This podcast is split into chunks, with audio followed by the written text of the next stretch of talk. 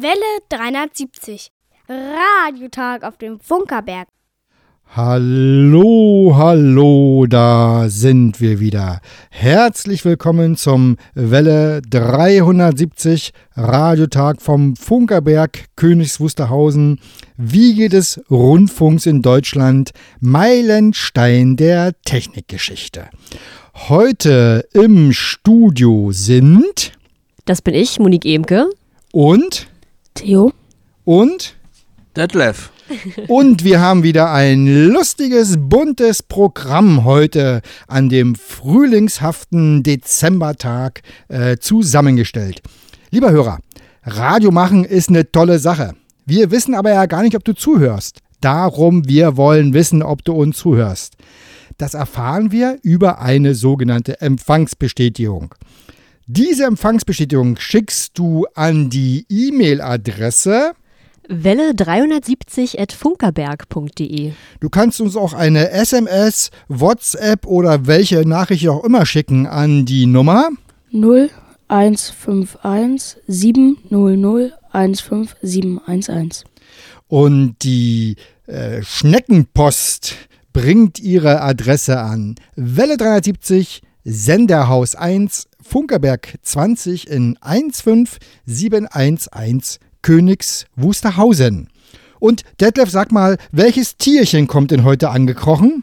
Der Minolpirol kommt und der bringt uns nämlich Kraftstoff mit und, und Öl und Aber- die Koordinaten hat er schon gespeichert und eine Stunde vorher ruft er an, bevor er kommt. Aber der Minolpyrol war doch letztes Mal schon da. Ja, aber der muss aber trotzdem noch, der, wir brauchen viel Kraftstoff Für den Dieselmotor. für den Dieselmotor. Aha. Und dann sind wir abgesichert für die nächsten Monate. Okay, also der Minolpyrol kommt an die GPS-Adresse 52 Grad, 18 Minuten, 15 Sekunden Nord. und 13 Grad, 37 Minuten und 14 Sekunden Ost. Ja, da haben wir doch den Sendestart schon mal wieder sehr sauber hinbekommen. Und wie es sich an dieser Stelle gehört, hören wir jetzt eine Prise Funkgeschichte. Ich kann schon sagen, es wird weihnachtlich.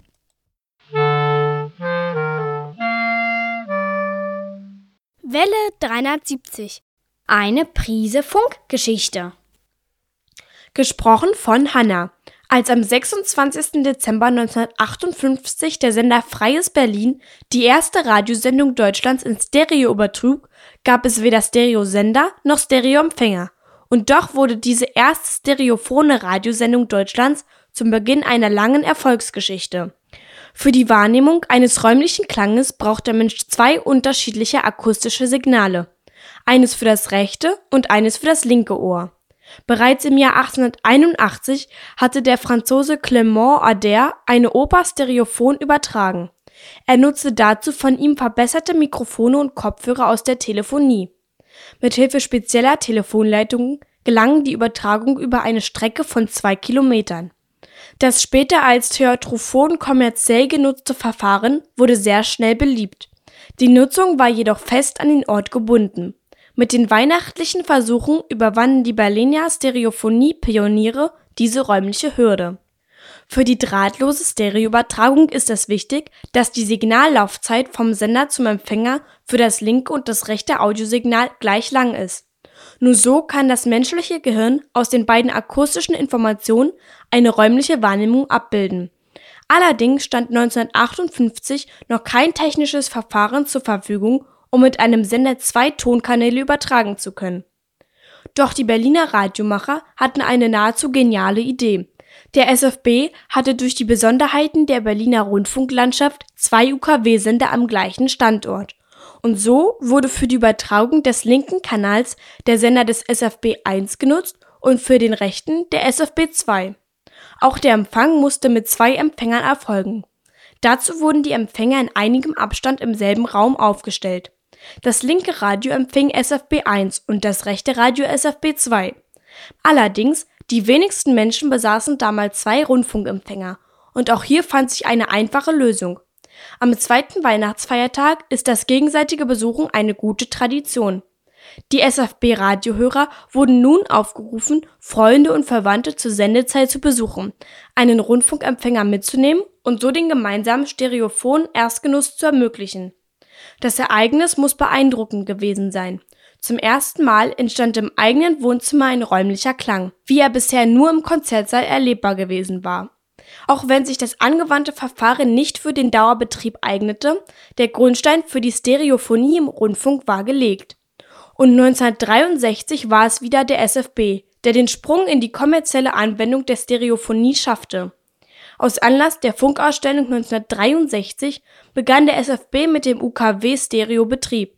Unter Anwendung des heute noch gültigen Pilottonverfahrens konnte nun mit einem Stereosender und einem Stereoempfänger Hörfunk mit zwei Kanälen übertragen werden.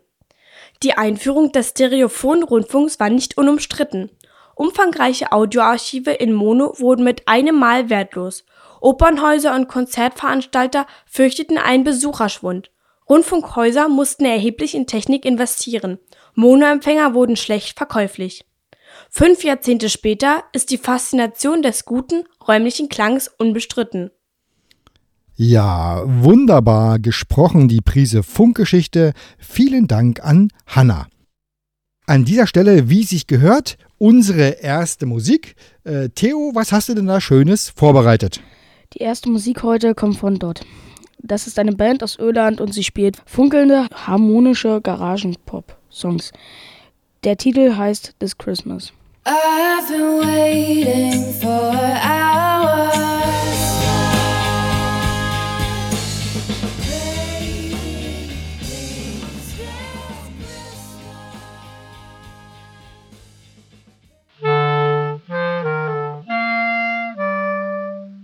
Welle 370 Radiotag auf dem Funkerberg. Ja, und äh, an dieser Stelle traditionell das Gespräch äh, in der Geschäftsstellen Welle 370 Studioanlage. Heute zu Gast, wie gesagt, Monique. Monique, äh, wir haben uns äh, vor äh, einigen Jahren im Radio kennengelernt. Oh ja. Äh, Im konkreten Fall im Rundfunk Stadtmagazin bei Hitradio SKW. Mhm.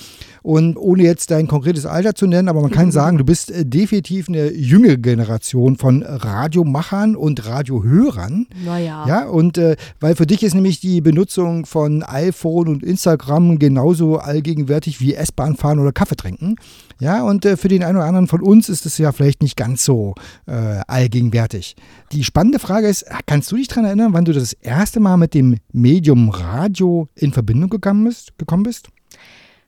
Also wenn wir das jetzt mal ganz, ganz weit zurückrühren, dann kann ich mich erinnern, dass ich bei meiner Oma im Auto saß und äh, irgendwie im Radio die Flippers liefen. Und äh, das war musikalisch auf jeden Fall erstmal die, die erste Berührung mit dem Medium.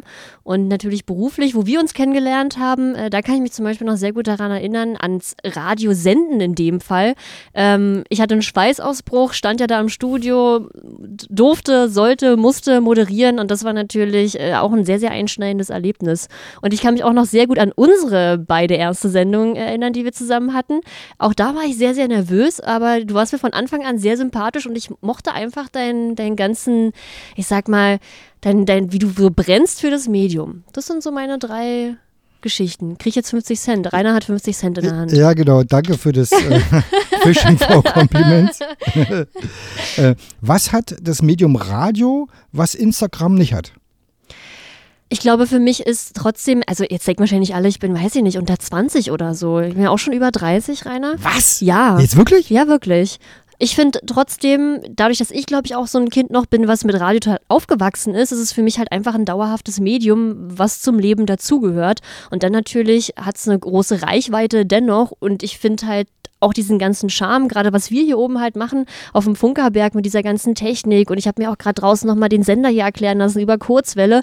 Ich finde das total spannend und mega interessant. Mittelwelle übrigens ganz lustig. Ich muss dich leider korrigieren, da muss man drauf achten. Sie, ja, genau. Sie, ja, siehst du da. Lokal wieder. machen wir hier Mittelwelle, Kurzwelle, das kommt dann immer äh, sozusagen aus südlichen Gefilden. Ah. Genau. Und jetzt äh, ja. haben wir ja gerade schon Theo angesprochen. Mhm, ne? Theo. Also Theo ist ja jetzt noch wieder eine ganz andere Generation. Äh, Theo, was, was müsste denn Monique im Radio machen, damit du sagst, du schaltest es ein? Theo Ah. überlegt. Da gibt es verschiedene Themen. Oh, Womit kann das Radio dich denn locken? Ähm, mit Beiträgen von neuen Erfindungen zum Beispiel. Also sowas, was es so Neues gibt. Und ähm, so mein Lieblingsthema ist Autoindustrie. Automobil. Also thematische Sachen. Ja. Würdest du dir was anhören? In welcher Form würdest du es denn gerne hören wollen? Ähm, Ah, das ist eine, eine Dokument Frage. eine Dokumentation so irgendwie. Ja, genau. Also es gibt ja so Radio-Features, äh, ne, Mhm. sozusagen, wie man das Mhm. bedient. Ähm, Also am liebsten so, wie es Inforadio macht. aha, Ah, die gut. Kollegen. Äh, liebe Grüße an die Kollegen vom Inforadio. Ihr macht das offensichtlich richtig. Weil die große Frage ist ja, wie kriegt man äh, Menschen immer noch ans Thema Radio? Wenn wir überlegen, also das Radio wird jetzt 100 Jahre alt, was hat es für dich immer noch als Medium äh, sich über die vielen Jahre erhalten? Die Mischung aus Musik und Information. Und äh, dass ich die halt regional auf jeden Fall halt im Ohr habe und man immer so ein bisschen auch diese Verbundenheit hat natürlich zu seiner Region und das halt irgendwie auch noch Radio auch mit Musik natürlich halt gut gemischt ist. Und ähm, ja, klar können wir das halt alles so ein bisschen individualisieren, wenn wir irgendwelche Streaming-Anbieter mit Musik und so haben und äh, Podcasts und was es halt alles so gibt. Aber ist es nicht so der Charme von dem Radio, dass es das Radio überhaupt ist? Und dass da Leute auf der anderen Seite stehen, die für dich da sind, die auch Menschen sind und die sich so durch den Tag begleiten, das ist halt irgendwie das, was ich finde, was es ausmacht und ausmachen sollte. Und ich glaube tatsächlich, dass äh, das ist eine gewisse Intimität, die man sozusagen als Hörer ja zu demjenigen, der da an der anderen Seite sitzt und etwas erzählt oder so Genau. aufbaut. Genau. Das ist ja der typische Fall, ne? Also ich bin jetzt nicht so bekannt, aber du ja schon. So, ne? Also äh, die Leute kennen einen alle. Ne? Also Hm. Genau. sie glauben einen zu kennen, natürlich nur in dem, was man sozusagen preisgibt in dem Medium. Jetzt nähern wir uns langsam unserem eigentlichen Thema heute, 100 Jahre Rundfunk. Mhm. Was müsste denn für dich eigentlich auf dem Funkerberg stattfinden, damit du sagst, damit können wir die Leute hier auf dem Funkerberg locken? Ich kenne ja so ein bisschen den Plan natürlich halt schon für 2020 und für das große Jubiläumsjahr. Und äh, mich hat zum Beispiel sehr gefreut, dass wir sozusagen nochmal, da sprechen wir auch gleich nochmal drüber, das weiß ich schon, ähm, dass wir so ein bisschen weiter unten anfangen und erstmal gucken, wie überhaupt damals das mit dem Radio entstanden ist. Und ich kann mich erinnern, ich war vor einer Weile mal hier und wir waren auch unten äh, im Funktechnikmuseum und äh, es gibt ja diesen Herzraum, ist es richtig? Ja. Ja. genau, Rainer nickt. Gut gemerkt, danke. Danke an mich selbst. Ähm, und äh, da hattest du ganz anschaulich mal gezeigt, wie das überhaupt funktioniert und mit dem Radio und mit dem Übertragen. Und genau das machen wir ja nächstes Jahr auch und das sollte es geben und das finde ich äh, einen wichtigen Punkt. Theo, was sollte es für dich geben? Autos. Na, nee, ähm, Festivals wären ganz lustig. Ah, also ein Festival findet ja statt, ja? Also Okay. ich bin Fan von Festivals, war leider noch auf keinen, aber ich mag das. Und Messen. Also etwas ausstellen. Was müsste denn ausgestellt werden, dass du sagst, das passt zu 100 Jahre Rundfunk? Ja, na, ich würde sagen, alte Technik, also alte Radios, irgendwie Sendetechnik, da würde ich kommen. Da würde ich vorschlagen, schönen alten Radios, ja, das ist auf jeden Fall wir, sehr wir verraten es noch nicht, aber gleich. Ja, ja, genau. Ich würde vorschlagen, äh, wir machen jetzt eine kurze Musik und bereiten uns dann auf den Part vor, wo wir nämlich sagen, was wirklich stattfindet hier. Theo, was hast du denn für eine sehr schöne Musik hier vorbereitet? We is Sure Digitated ist eine Band aus Auckland. Diese Band singt uns nun Things Fall Apart. Der Titel wurde 2016 veröffentlicht.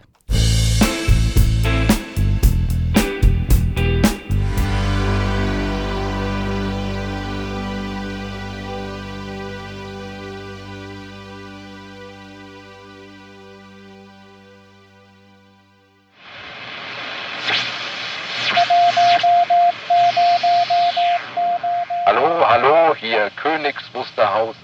Meine Damen und Herren, zum Zeichen, dass der Rundfunk 100 Jahre wird, hören Sie nun ein Unterhaltungsprogramm. Wir wünschen guten Empfang.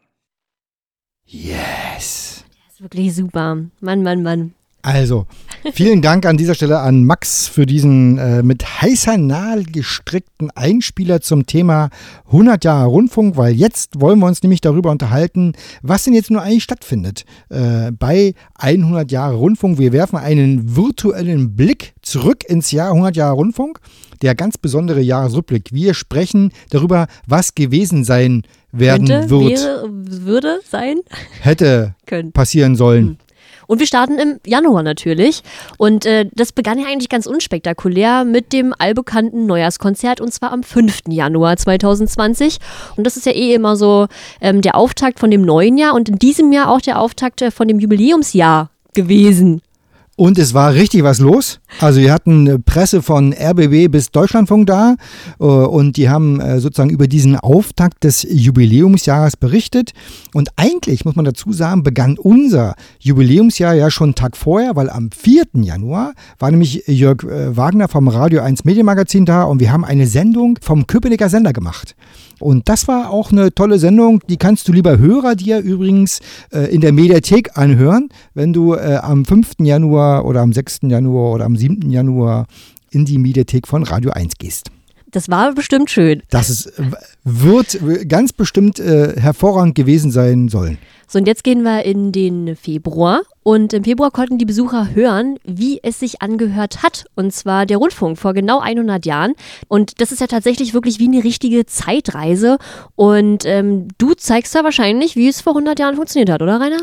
Also das mache ich natürlich nicht alleine, sondern wir haben ja ganz, ganz äh, viele fleißige Helfer im Verein, das, was wir dort zeigen, geht auf eine Idee von Lutz Dunker zurück, der sich überlegt hat, wir müssten mal zeigen, wie es vor 100 Jahren wirklich klang. Und wir haben einen Lichtbogensender aufgebaut in der Technologie von vor 100 Jahren. Und wir werden zeigen, äh, wie damals versucht wurde zu senden. Äh, ich muss dazu sagen, auch wir versuchen äh, schon seit zwei Jahren ungefähr das Ding dauerhaft zum Laufen zu bringen. Ich hoffe mal, es, ah, nee, es hat natürlich alles ganz hervorragend geklappt.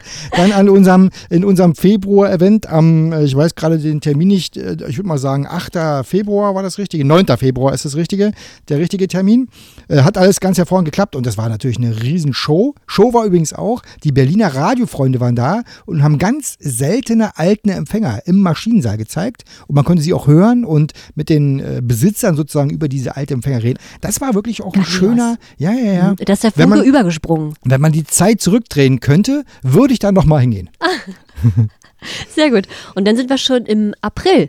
Ähm, dort ging es hoch hinaus, ähm, denn das Wetter am April, am 4. Äh, April, um genau zu sein, 2020, war ja wirklich fantastisch. Ja, die Sonne hat geschienen, es war fast windstill und der Ballon der eine ungefähr ja, zwei Kilo schwere Nutzlast äh, nach 30 Kilometern Höhe bringen musste, hat es auch getan. Und das war äh, was, was wir immer schon mal machen wollten: Signale aus großen Höhen senden. Äh, zusammen äh, mit den Funkamateuren haben wir dieses wirklich verrückte Projekt gemacht und haben also einen Ballon nach oben gehen lassen. Der platzte dann und dann kam auch die Nutzlast wieder runter. Wir haben Glück, ist nicht in den Teich gefallen. Und so gibt es eben ganz tolle Bilder vom Logo 100 Jahre Rundfunk. So unten so schon ein bisschen so die Erdkugel zu sehen und oben der schwarze Weltraum und da 100 Jahre Rundfunk. Ach, und es gab übrigens auch jede Menge Empfangsbestätigungen dieser besonderen Aussendung. 30 Kilometer. Ja. Ist, also kann man auch dann von unten gar nicht mehr, konnte man auch gar nicht mehr sehen von unten. Ne? Äh, sehen nicht, hören schon. Es gibt ja Parabolspiegel und da kann man dann die elektrischen Signale, konnte man die elektrischen Signale dann auch empfangen. Wann war das spannend? Ja. Ja. Und dann machen wir einen kleinen Sprung und zwar dann sind wir schon im Sommer gewesen und zwar am 7. Juni. Unser Projekt, unser Baby, wie klingt KW? Ein Projekt zusammen mit dem Kulturbund, mit äh, Urton, wo wir gerade schon den äh, Einspieler gehört haben. Nochmal vielen Dank an dieser Stelle. Und natürlich mit ganz, ganz viel Beteiligung aus Königs Wusterhausen, der Kernstadt und natürlich den ganzen Ortsteilen. Und am 7. Juni war es dann soweit. Die Uraufführung war hier im Maschinensaal und die Geschichte aus der ganzen Stadt wurde zusammengetragen. Und ähm, das war nicht nur für und über die Rundfunkstadt ein riesengroßer Erfolg, sondern generell. Und es waren ja auch zahlreiche Gäste eingeladen, und zwar die Königs Wusterhausener Einwohner, die uns Vorschläge gemacht haben und gesagt haben, was sie gerne sozusagen als Geschichte äh, mit Ton erzählt haben wollen. Und aus allen Ortsteilen war was dabei und das war wirklich eine ganz große äh, Gemeinschaft. Also der Rundfunk hat hier sozusagen den Ort zusammengebracht. Ja. Schön. Geht runter wie Öl, oder? Und dann bleiben wir im Sommer und zwar im Juli. Die Radioferien standen im Juli an und das natürlich auch auf dem großen Plan von insgesamt 100 Jahre Rundfunk und da ging es wahrscheinlich, Rainer, um was? Es ging ums Radio die ganze Woche lang. Äh, am Montag haben wir tatsächlich ein Radio zusammengebastelt und haben das in verschiedenen Orten in dieser Woche geguckt, was man damit empfangen kann. Also wir waren äh, am Dienstag äh, bei Alex Berlin und haben uns da angeguckt, wie Radio gemacht wird. Wir waren am Mittwoch in der Strelitz in der Satellitenfunkstelle und haben dort Satelliten zugehört. Am Donnerstag waren wir beim, im Museum für Kommunikation und haben die noch fast fertige Ausstellung, die ja äh, sozusagen eröffnet wird, uns da angeguckt. Ja, und und am Freitag haben wir eine Radiosendung gebaut. Und die kann man auch in der Mediathek hören. Konnte man sich im Dezember 2019 noch für die Radioferien 2020 anmelden? Ja, konnte man. Also ab Januar geht's los, da werden wir auch bekannt geben, äh, wie man sich da anmelden kann. Ist natürlich nur eine handverlesene kleine äh, Hörerschar kann da mitmachen, weil wir nicht so, also wir sind betreuungstechnisch ein bisschen Mhm. schmal besetzt gewesen, aber Und ah, das wird toll. Theo, wird Theo auch mit dabei sein? Das äh, mal gucken. Theo nickt zuverlässig. Ja, na dann. Dann sind wir im August. Müssen wir denn eigentlich nicht sagen, Theo wird auch dabei, Dabei gewesen gewesen sein, sein. worden? worden. Okay. Machen wir doch weiter, wie es im August war. Schön. Super schön, denn es war natürlich wieder der August, der immer Zeit fürs Bergfunk Open Air und natürlich auch im Rahmen von 100 Jahre Rundfunk wurde das riesengroß präsentiert. Es gab eine Infosäule zur Rundfunkgeschichte und natürlich Welle 370 sendete live vom Festivalgelände. Und das hat nochmal eine ganz andere Sicht eben auf dieses äh, Musikfestival geworfen, weil wir eben äh, live gesendet haben vom Platz direkt. Und das war total verrückt. Ja, die Leute haben da Radios mitgebracht und in den Autos auf der Fahrt zum Festival schon mal gehört und so. Ach, das wird gewesen sein im August. Wird gewesen sein im August. Oh Gott, das ist ja wirklich, also das ist echt schwierig. Das ist ein ganz besonderer Rückblick, den wir hier machen. Ja, ja, ja. Dann gehen wir noch weiter zum September. Das große Stadtfest steht an, denn die ganze Stadt feiert natürlich, hat auch gefeiert, das äh, ganze äh, Festjahr. Und äh, es gab eine große Bühne, die stand auf dem Funkerberg hier oben. Und ähm, ja, eigentlich kann man doch sagen, wird ein Fest gewesen sein, ähm, wie ein kleiner Brandenburg-Tag. 30.000 Menschen waren ungefähr in der Stadt und es gab auch noch ein Abschlusskonzert auf dem Funkerberg. Und das war der Hammer. Und das war wirklich verrückt, weil wir waren ja parallel auch auf der IFA und haben dort äh, auf der IFA 100 Jahre Rundfunk vertreten und das war äh, so ein bisschen wie eine Zeitreise äh, sozusagen. Also ich habe mir an dem Tag immer gewünscht, ich möchte gerne gebeamt werden von einem Ort zum anderen. Äh, Also, aber dass man sich tei teilen Ja, konnte. ja, ne? und- Vielleicht können wir das ja 2020. Ja, vielleicht ist es. äh, Vielleicht konnten wir Vielleicht das konnten wir das 2020 2020 schon. Ja, ja, ja, ja, ja. Also, das war wirklich ein schöner Tag, äh, dieser 5. September, das Stadtfest äh, von Königswusterhausen. Und im September ist auch noch ein weiteres äh, Highlight gewesen, und zwar der Tag des offenen Denkmals. Und das gab es ja schon lange nicht mehr, ne, Rainer? Ähm, es waren aber trotzdem jede Menge Leute da, oder erst recht, denn äh, fast 1000 Besucher sind hier an diesem Wochenende auf den Funkerberg gekommen. Das Museum hier im Senderhaus 1 und auch die Senderhäuser 2 und 3 waren offen und man konnte sich da mehr oder weniger mal durchdrängeln und auch mal in die, ja, verbotenen Ecken schauen. Ja, und ich muss ganz ehrlich sagen, wir hatten nicht damit gerechnet, dass wirklich so viele Leute kommen. Das war echt der Hammer. Wir waren an dem Tag mit 30 Betreuern äh, auf dem gesamten Gelände unterwegs. Wir haben noch ganz äh, kurzfristig sozusagen die Öffnungszeit um zwei Stunden nach hinten verlängert, damit auch alle sehen konnten, was sie sehen wollten. Äh, und äh, wir hatten ja Gott sei Dank, vielen Dank nochmal an die kurzfristig organisierte Catering-Crew von den Blubberleuten. Die haben nämlich schnell noch dafür gesorgt, dass wir hier auch die Leute versorgen konnten. Also das war wirklich, das war mal wieder richtig Hand in Hand fürs Radio gearbeitet. Das war echt wirklich gut. Hm? Schön war's gewesen. Und dann sind wir im Oktober. Denn hier auch was ganz Besonderes. Es gab ein Hörspiel und zwar live gemacht. Das Museum hatte eingeladen, um gemeinsam ein, ja, wie gesagt, Hörspiel zu hören. Und das natürlich im Maschinensaal. Und der war restlos ausverkauft. Und das war ganz spannend. Das ist ja eine Produktion zusammen mit dem RBB gewesen sein werden wollen. Und äh, wir haben im, im Prinzip ging es vor allem darum, den Charakter der früheren Radiosendung zu machen. Das heißt, wir haben uns zusammengefunden vor dem Wiedergabegerät, sag ich mal, und haben gemeinsam zugehört und haben uns danach darüber unterhalten, wie man eigentlich äh, heutzutage Hörspiel macht und welche Bedeutung es im 21. Jahrhundert hat. Und das war wirklich, ach, das war ein schöner Abend. Ja, es war gut. Hm? Und dann sind wir schon im Dezember. Und dann gibt es die nächste Festveranstaltung hier im Maschinensaal. Und ähm, das ist natürlich dann die. Nee, nee, warte mal, wir sind doch jetzt im Jahr 2020. Das heißt, diese Festveranstaltung hier, die ist doch erst nächste Woche. Wir, sind, wir haben doch heute 17., 15. Dezember. Das heißt, diese 22. Dezember Festveranstaltung, die ist ja erst nächste Woche. Im, nächst, Im nächsten Jahr. Im nächsten Jahr, in der Ah. nächsten Woche. Das ist ja wirklich Wir sind ja, die Zeitreise ist ein bisschen, bringt uns durcheinander. ein, bisschen. Wir hatten äh, zuerst einmal für die Königswusterhausener Besucher ja vorher schon eine Sendung gemacht oder eine Veranstaltung gemacht, damit alle daran teilnehmen können und haben eben dann am 22. Dezember, der dieses Jahr ja ein Dienstag ist, also der 2020 ein Dienstag ist, äh, pünktlich um 14 Uhr haben wir gesendet. Werden wir gesendet haben werden.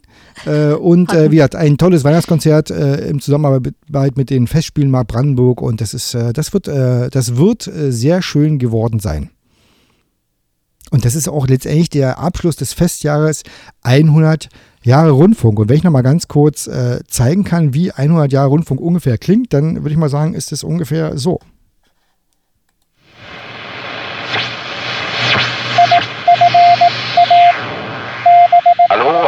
Hier Königs Wusterhausen.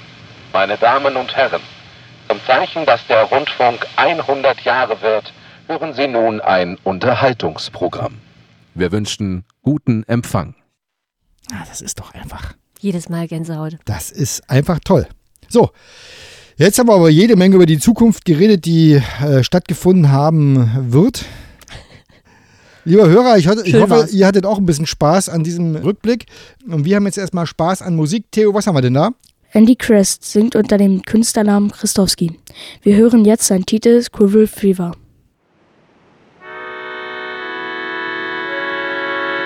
Squirrel fever.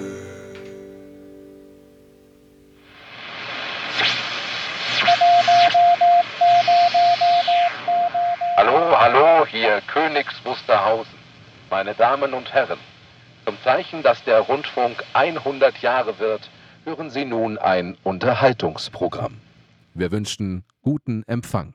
Ja, und ich hoffe, den habt ihr, liebe Hörer, auch jetzt hier bei Welle 73, weil wir machen nämlich den letzten Part zu 100 Jahre Rundfunk. Wir hatten ganz besondere Aktionen oder haben ganz besondere Aktionen ja in 2020 vor. Eine stellt uns Monique mal vor. Und zwar unter dem Motto Radio von der Wiege des Rundfunks wollen wir Radiosendern auf der ganzen Welt anbieten, von der Wiege des Rundfunks zu senden. Dazu wird im Museum im Senderhaus 1 eine kleine Studioeinrichtung bereitstehen, mit der jederzeit ein Programm produziert und per Internet zum Heimatstudio übertragen werden kann. Und äh, wir wollen euch aufrufen, liebe Radiohörer, sagt euren Radiosendern, die ihr hört, neben Welle 73. Ruft die an, sagt dort Bescheid und sagt hier, von der Wiege des Rundfunks kann man Radio produzieren in einer wirklich tollen Umgebung rund um den Köpenicker Sender. Und äh, vielleicht kommt dann ja wirklich der ein oder andere Radiosender, so wie es jetzt Radio 1 Anfang Januar macht, äh, hier zur Wiege des Rundfunks und sendet ein Programm äh, vom Senderhaus 1 an dem authentischen Ort, an dem die erste Radiosendung stattgefunden hat. Und wir haben aber noch ein zweites echtes Highlight in 2020 vor.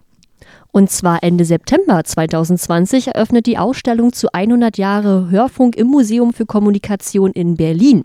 Sie blickt auf und hinter das Empfangsgerät, präsentiert Macherinnen und äh, Macher Orte der Radiogeschichte und Inhalte, welchen die Menschen seit 1920 lauschen. Sie dokumentiert ein demokratisches Medium, welches Brüche und Störungen er und überlebt hat. Und äh, auch die Besucherinnen und Besucher sollen aktiv werden. Was bedeutet Radio für Sie? Genau, und das finde ich einen spannenden Ansatz, äh, dass das Museum für Kommunikation diese 100 Jahre Rundfunk-Idee aufgegriffen hat und wird eine Ausstellung machen im Museum für Kommunikation, die im Herbst 2020 beginnt, die äh, bis zum Frühjahr, glaube ich, läuft und danach auch nochmal im Frankfurt-Main gezeigt wird. Also das ist ganz spannend. Also äh, auch da werden wir natürlich an dieser Stelle darüber berichten. Auch das ist eine ganz, ganz tolle Sache. Und bei dem Senden von hier aus einfach bei dir melden. Genau, also wer äh, Fragen, Sorgen, Nöte hat, äh, wendet sich am besten an entweder wie gesagt welle 73 at funkerberg.de Mhm. oder 100 Jahre at funkerberg.de oder einfach funkerberg.de laut rufen und dann wird sich irgendwas, Irgendwas wird sich tun. ja, irgendwas wird sich tun. Das in aller Regel reicht schon laut rufen. Und äh, das war unsere ganz spezielle Sendung äh, für 100 Jahre Rundfunk. Ich finde, wir müssen da einfach, wir hören es da einfach nochmal. Einmal- einmal geht- einmal, einmal geht noch einmal, einmal geht noch.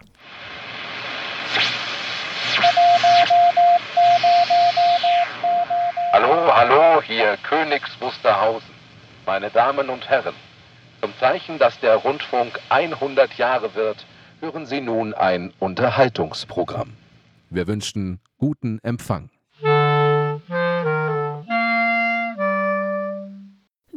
370. Die Funkerberg-Nachrichten. Gesprochen von Jerome. Kunstausstellung 100 Jahre Rundfunk.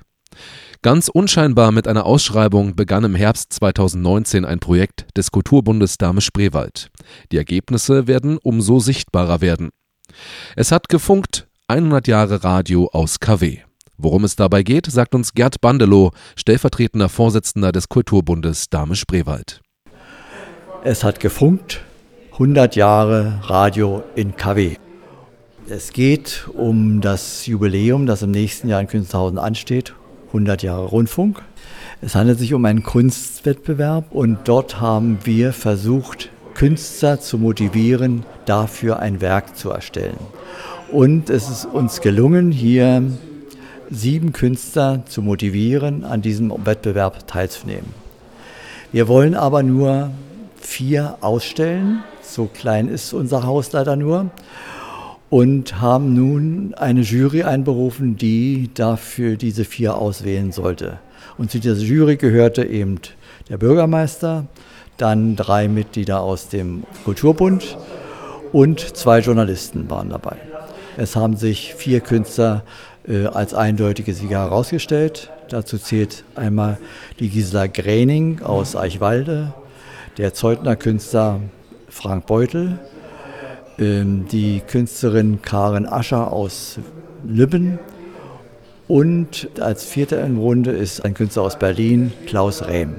Und kann man schon irgendwas verraten, was wir denn in 2020 zu sehen bekommen werden? Ja, es sind also gemalte Bilder. Es werden also zwei, die werden so vor allen Dingen mit der Malerei sich beschäftigen. Dann wird es einen Beitrag geben, der wird sich keramisch mit dem Thema auseinandersetzen.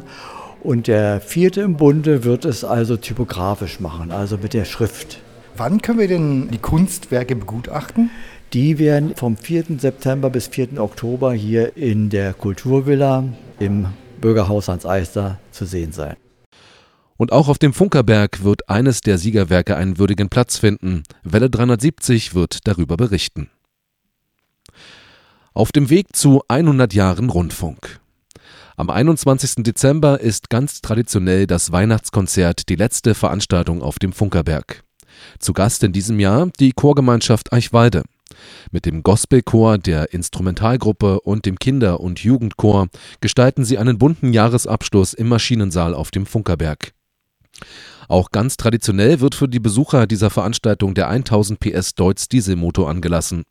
Mit seinem besonderen Klang verabschiedet die grüne Mauritius der Motorenwelt die Besucher in den Jahreswechselurlaub. So ganz Ruhe ist dann auf dem Funkerberg aber noch nicht. In zahlreichen Hörfunksendungen auf der Kurzwelle und bei Alex Berlin ist Welle 370 zu hören. Mit 100.000 Watt Kurzwellenpower wird am 22. Dezember um 14 Uhr ganz traditionell wie vor 99 Jahren eine Weihnachtssendung ausgestrahlt. Und am 1. Januar 2020 um 0 Uhr beginnt es dann, das Jubiläumsjahr zu 100 Jahren Rundfunk. Neues vom Bergfunk Open Air. 32 Minuten hat es gedauert, dann waren die Early Bird Tickets zum Bergfunk Open Air 2020 ausverkauft. Und das, obwohl noch keine einzige Band des Line-Ups bekannt ist. Besser kann man Vertrauen nicht dokumentieren. Weiterhin verfügbar ist das Kombi-Ticket zum regulären Preis von 35 Euro. Dafür können die Besucher am 7. und 8. August das Festival in der Rundfunkstadt besuchen. Am Freitag steht die Musik im Zeichen der Singer-Songwriter und am Samstag geht es dann etwas rockiger zu. Der Zwergfunk widmet sich ganz den kleinen Besuchern und im Konsum gibt es eine Prise Funkgeschichte. Und wer dem Bergfunk Open Air seine besondere Zuneigung erweisen will, der kann auch ein Herzenssache-Ticket für 50 Euro erwerben. Alle Informationen gibt es unter www.bergfunk-openair.de. Das Wetter im Studio sind es 24 Grad. Ja, vielen Dank, äh, Jerome, für das Sprechen der Nachrichten. Und jetzt, Theo, was hast du denn jetzt für traditionell an dieser Stelle für eine Musik für uns rausgesucht? Ja, dieser Platz ist ja immer für die Hausband Flexibel oder für DMC vorbehalten. Und jetzt spielen wir Therapie von Flexibel.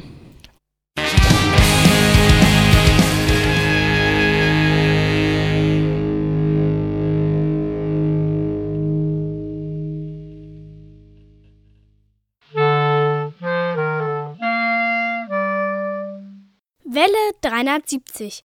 Die Hörerecke. Ein herzliches Willkommen zur Hörerecke im Dezember 2019, sagt euch, liebe Radiofreunde, Detlef. Ich begrüße euch alle zur Ausgabe am Jahresende. Für die vielen Zuschriften und Empfangsberichte möchte ich mich bedanken. Besonders gefreut habe ich mich über Post mit Fotos und kleinen Geschichten, wenn alles schön bunt und übersichtlich gestaltet wurde. Auch habe ich mich über das Rückporto gefreut. Johann Ruff hörte am 27. Oktober unsere Sendung auf Kurzwelle 60-70 kHz. Des Weiteren hat er am 9. November den Sendebeitrag vom Funkerberg bei Radio HCJB auf Kurzwelle 5920 kHz empfangen. Am 27. Oktober hörte Günter Gärtner auf Kurzwelle 60-70 kHz ebenfalls die Welle 370 Sendung. Igal Benger hat am 10. November auf der Kurzwelle 3995 kHz bei Radio HCJB den Beitrag vom Funkerberg Museum mitgehört. Ralf Urbanschik verfolgte die Radiotag-Live-Sendung am 17. November im Internet. Das Programm vom Funkerberg wollte ich auf keinen Fall verpassen und live, ohne Kürzung, das Gespräch aus dem Museum hören. Im Autoradio während der Fahrt auf der Landstraße wurde von Martin Wienskowski die Radiotag Live-Sendung auf 810 kHz empfangen. Auf 810 kHz wurde von Jürgen die Live-Sendung mit einem Mickey in seiner Werkstatt gehört.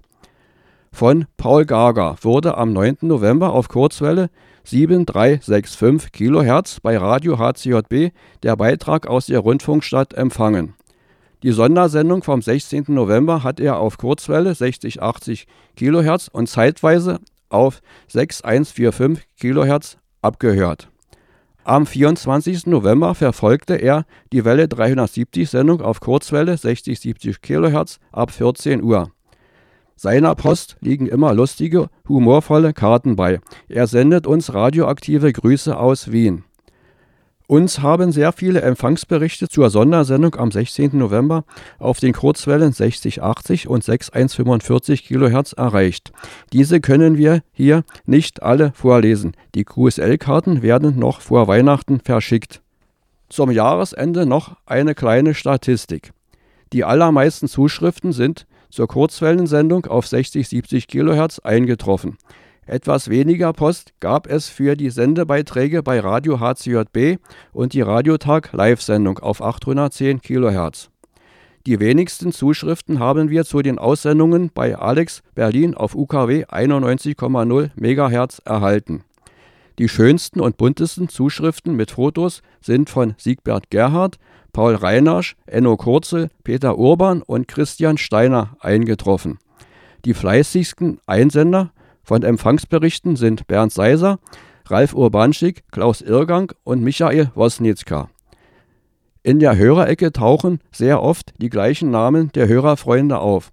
Es möchten sich doch bitte Hörer melden, die noch keinen Empfangsbericht an uns abgeschickt haben. Hiermit bin ich zum Ende meiner Ausführungen gekommen.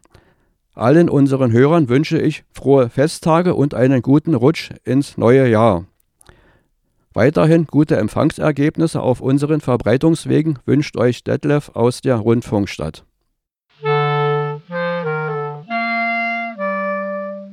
Welle 370. Die Funkerberg-Termine. Ja, an dieser Stelle ganz traditionell die Funkerberg-Termine. Äh, Monique, was haben wir denn da? Am 21. Dezember um 15 Uhr das Weihnachtskonzert im Maschinensaal. Ganz traditionell in diesem Jahr zu Gast äh, die Chorgemeinschaft Eichwalde und die bringen so ihren Gospelchor mit und ihren Kinderchor Oh. und Instrumentalgruppe und es wird bestimmt ganz toll Das schön. super. Dann geht's weiter am 22. Dezember um 12 Uhr hier auf Welle 370 auf Kurzwelle. Wie sagt man das richtig? 60, 70 Kilohertz? Genau, die Welle 73 Kurzwelle wird ja gesendet Mhm. äh, für uns von Channel 292 und äh, es wird richtig äh, ein Kurzwellentag, weil nämlich Auch am 22. Dezember um 14 Uhr geht es dann schon weiter mit dem Weihnachtskonzert, was auch übertragen wird auf Kurzwelle, allerdings auf einer anderen Frequenz, wenn ich das richtig lese, und zwar auf 59, 35. Genau. Auch Kilohertz bestimmt. Genau. Ne? Also das ist unsere Weihnachtssendung, die wir ja traditionell jetzt anfangen wollen. Immer am 22. pünktlich 14 Uhr zur traditionell richtigen Zeit wollen wir eine kleine Sendung machen. Es Hm. ist zumindest unser Weihnachtskonzert. Dann ein Hinweis, das äh, Museum ist geschlossen vom 22. Dezember bis zum 3. Januar. Weil der Dieselmotor muss auch mal ein bisschen schlafen und äh, darum äh, genau muss ich ausruhen und damit er gut durch den Winter kommt, äh, da lassen wir ihn ein bisschen schlafen.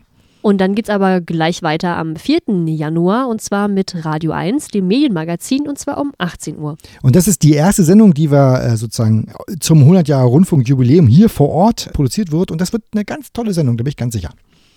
Am 5. Januar ist dann auch schon das Neujahrskonzert dran und zwar auch hier im Maschinensaal. Und das ist ja der offizielle 100 Jahre Veranstaltungsauftakt. Und dann geht es weiter im Januar mit dem 19. Da ist dann der Radiotag. Da werden wir dann darüber berichten, was so los war. und am 26. gibt es dann wieder einen Diesellauf. Und da ist äh, die grüne Mauritius, äh, hat da das Wort. Ach Mensch, äh, das wird echt, wenn man das so hört, ne? das wird äh, ein fluffiger Januar im Januar 2020. Das ist auf jeden Fall pickepacke voll. Genau, und wie sich so traditionell so gehört an dieser Stelle, äh, wollen wir natürlich auch Geburtstage ähm, sozusagen würdigen. Denn im Januar haben Geburtstag. Frank Schöbel. Der ist ein Musiker und singt äh, Musik. Dann, oh Gott, wer ist das denn? Der Puppendoktor Pille. Das ist eine Frau. Frau, Puppendoktor Pille. Mhm. Da merkt man mal den Generationenunterschied. Den kleinen. Die hat mir beim Sandmann auch durchaus das ein oder andere Mal gute Nacht gewünscht. Ach, die mhm. das äh, kenne ja. ich, aber ich wusste gar nicht, dass, dass die so heißt. Ja. Okay. Nächsten kenne ich durch seine großartige Frisur, Heino. Ich kenne ihn durch großartige Musik, weil ich finde immer noch die, die uralte Rockplatte sozusagen, das finde ich echt, das hat er grandios hingekriegt.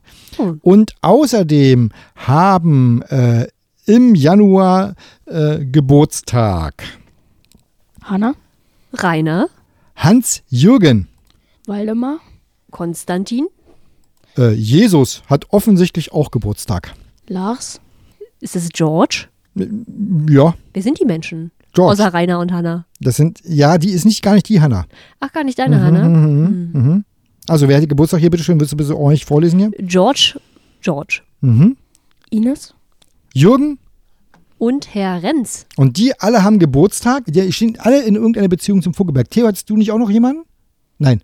Okay. Ich hätte auch noch jemanden. Ja? Wen und zwar mein Bruder. Maurice hat auch Geburtstag. Aha. Im Januar. Und für die alle haben wir eine ganz tolle, wunderbare Geburtstagsmusik. It's your birthday, yes it is, it's your birthday, yes it is, it's your birthday, so happy birthday to you, yes you. It's your birthday, yes it is, it's your birthday, yes it is, it's your birthday, so happy birthday to you, yes to you.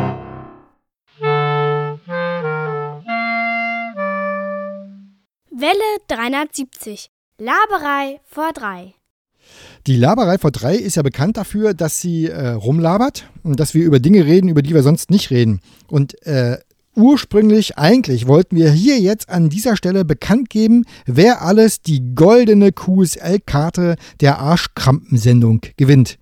Der Einzige, der sich ordentlich vorbereitet hat, ist Detlef. Detlef. Ja, Detlef hat aus seinen per Post eingegangenen Berichten ordnungsgemäß die Gewinner gezogen und die können wir schon mal verkünden. Also Detlef, du hast hier angekreuzt einen Hans Gottschan. Was, warum gewinnt der denn? Also der schreibt immer schöne, bunte, übersichtliche äh, Empfangsberichte. Und das freut den, den QSL-Kartenbearbeiter. Und darum kriegt er eine goldene QSL-Karte, die ist unterschrieben von Wischmeier und Kalkofe höchstpersönlich. So, dann hast du noch markiert hier Eckhard Röscher. Der schreibt auch, zwar bloß einmal im Jahr oder so, aber seine Empfangsberichte sind immer schön bunt und übersichtlich, da freut man sich richtig. Dann hast du hier noch Thomas Völkner. Der macht auch Sendungen beim Hamburger Lokalradio, da höre ich ihn manchmal. Aha, da grüßen wir quasi zurück. Dann haben wir noch Robert Dübler. Der hat uns eine CD und ein Stick mitgeschickt. Mit Aufzeichnung? Mit Aufzeichnung. Ach, grandios. Ja, ja der braucht unbedingt eine goldene QSL-Karte. Und du hast hier noch Paul Gaga äh, markiert. Zeitungsartikel schickt er noch mit und lustige Sprüche und Ansichtskarten und sowas alles. Ja, lieber Hörer, da kannst du dir mal ein Beispiel dran nehmen. Schön, schön. Ja, wir haben aber auch einige äh, Hörer-Empfangsbestätigungen ja per WhatsApp gehabt. Auch hier wollen wir drei schon mal äh, hervorheben. Äh, der erste ist.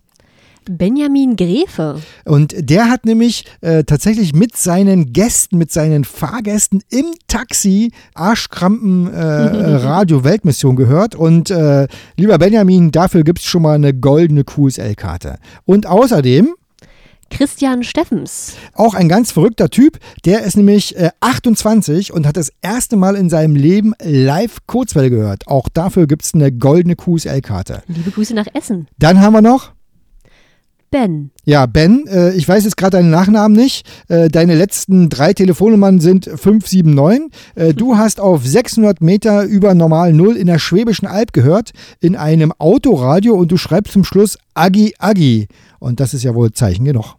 Ist das ein Insider? Ja, das ist ein Insider. Okay. So, und dann haben wir noch einen dabei, äh, der hat hier äh, mit einem 30 Jahre alten äh, Radio vom Dis Discounter gehört. Du hast die, die Endzahl 326 in deinem WhatsApp-Handy. Du kriegst auch eine goldene QSL-Karte. Und dann haben wir noch Herr Salecker mit Vornamen Lars Oliver. Der hat nämlich live in der Sendung angerufen. Und auch er, Oh. ja, der hat live in der Sendung angerufen. Und zwar war die Sendung eigentlich schon vorbei. Wir haben die Abschlussmusik gespielt und haben gedacht, na gucken wir mal, ob noch mal einer ausdauernd mit zugehört hat. Und tatsächlich, Lars äh, Oliver war's. ja, er hat sofort angerufen und äh, hat sich damit die goldene QSL-Karte gewonnen. Und außerdem werden wir noch aus den E-Mail-Bestätigungen, die mehrere Seiten lang sind, also äh, wir haben 60 Seiten Empfangsberichte hier zusammengestellt. Aus diesen 60 Seiten werden wir noch fünf weitere Gewinner der goldenen QSL-Karte ziehen, sodass wir ungefähr 15 goldene QSL-Karten dann in die weite Welt schicken. Und alle anderen Hörer von der Arschkrampen-Radio-Weltmission kriegen natürlich auch ihre QSL-Karte. So, die Sendezeit ist mal locker wieder um 10 Minuten überschritten, so wie es gehört. Monique, wie war es so? Das erste Mal live Mittelwelle? Sehr, sehr schön. Ich hatte ja vorher draußen, wir haben uns auch den Sender noch angeschaut, war mal wieder grandios. Ich gehe mit Gänsehaut nach Hause. Dankeschön. Ja, also dann würde ich mal sagen, äh, wir sind fertig. Theo, sagst du uns noch schnell die letzte Musik an, bitte? Der letzte Titel kommt von King Elizabeth.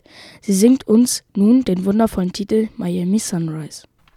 Und wir sagen damit Tschüss. Tschüss. Tschüss. Tschüss und vergessen Sie nicht, die Antenne zu erden.